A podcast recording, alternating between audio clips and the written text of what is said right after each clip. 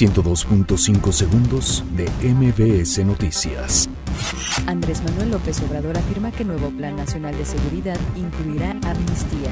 Mandos militares acudirán a toma de protesta de Andrés Manuel López Obrador.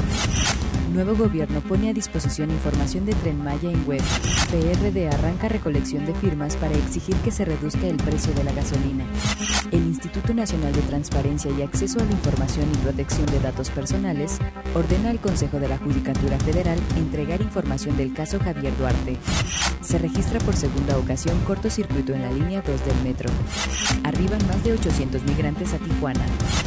Sigue operativo policial en Estado de México por caída de nieve y lluvia. Pues crítica defensa inicial de Joaquín El Chapo Guzmán. Uber da a conocer Boom, un servicio de traslado en helicóptero en México. 102.5 segundos de MBS Noticias.